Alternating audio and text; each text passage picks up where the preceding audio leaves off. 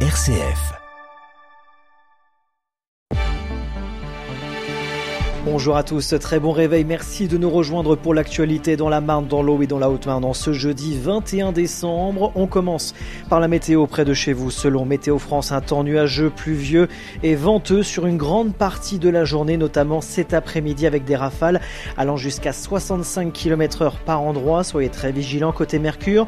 Il fait plus doux, 8 à 9 degrés au lever du jour. Pour cet après-midi, nous aurons 9 degrés dans l'Argonne, 10 degrés dans le Pertois et la Brie champenoise et 11 degrés dans le nord de l'Aube.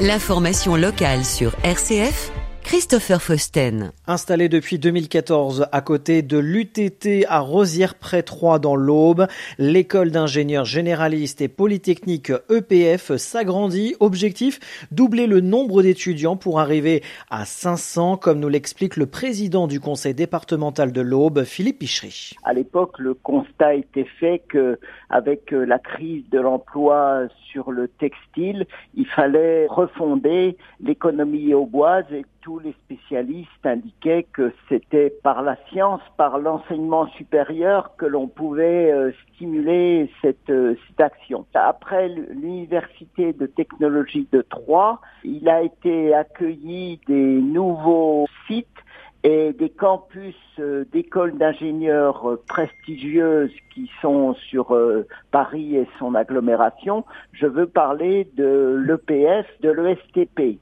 L'EPF qui s'est implanté à Troyes a eu un vrai succès par rapport aux étudiants qui affectionnent ce cadre de vie et le coût de la vie moins cher que sur euh, Paris. Après avoir euh, consolidé la première implantation, il a été considéré qu'on pouvait passer une phase supérieure qui nous conduira de passer de 250 à 500 ingénieurs, élèves ingénieurs euh, accueillis chaque année. L'extension de l'EPF a été inaugurée le 12 décembre dernier. Ce campus s'insère dans une démarche durable et responsable vis-à-vis -vis de l'environnement. Le bioclimatisme est ainsi à l'honneur avec une façade en débord à l'étage limitant les apports solaires en été ainsi que le renouvelable grâce au photovoltaïque. Le coût total de l'opération s'élève à 12,2 millions d'euros partagés entre l'agglomération troyenne, le département de l'Aube et la région Grand Est.